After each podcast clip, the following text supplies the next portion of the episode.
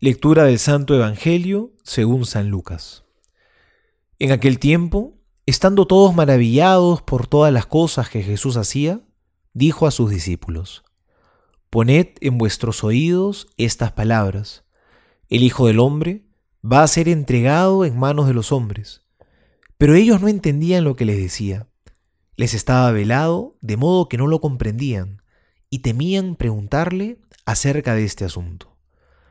Palabra del Señor, gloria a ti, Señor Jesús. Este pasaje del Evangelio es curioso, porque por un lado dice que la gente que seguía a Jesús estaba admirada de él, admirada de lo que él hacía. Sin embargo, parece que para el Señor esto no es muy, no es muy significativo.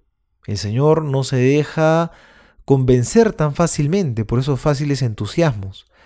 Y lo que va a hacer ahora es explicarles una vez más la verdad completa del cristianismo. Les va a exponer el cristianismo, pero con todas sus consecuencias y sus exigencias. Y el día de hoy les va a mostrar cómo no hay cristianismo sin cruz. Porque si queremos un cristianismo sin cruz, nos hemos equivocado de camino. Eso ya no es cristianismo, es mundanidad. Porque eso es lo que el mundo quiere. Al mundo le encantaría tener a un Cristo, pero sin la cruz. A un Cristo que no cueste, que no, que no implique renuncias ni sacrificios. Eso ya no es seguir al Señor, eso es seguir al mundo. Sin embargo, los discípulos no entendían las palabras de Jesús, como muchas veces tampoco nosotros las entendemos. Nos cuesta, nos cuesta entender que el Señor nos plantea un horizonte así.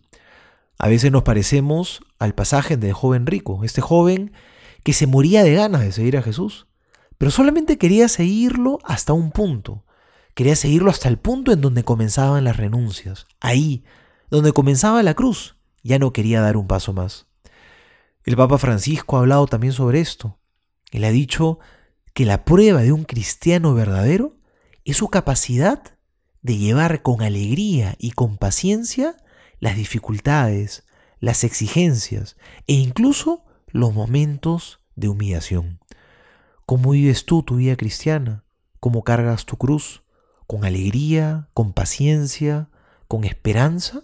¿O eres de los que se impacienta, de los que se desespera, de los que quiere acomodar el cristianismo solamente a su medida y a sus gustos?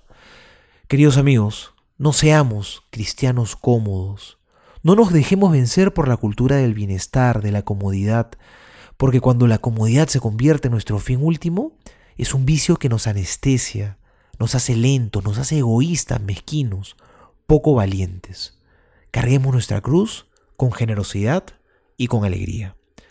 Soy el Padre Juan José Paniagua y les doy a todos mi bendición. En el nombre del Padre, y del Hijo, y del Espíritu Santo. Amén.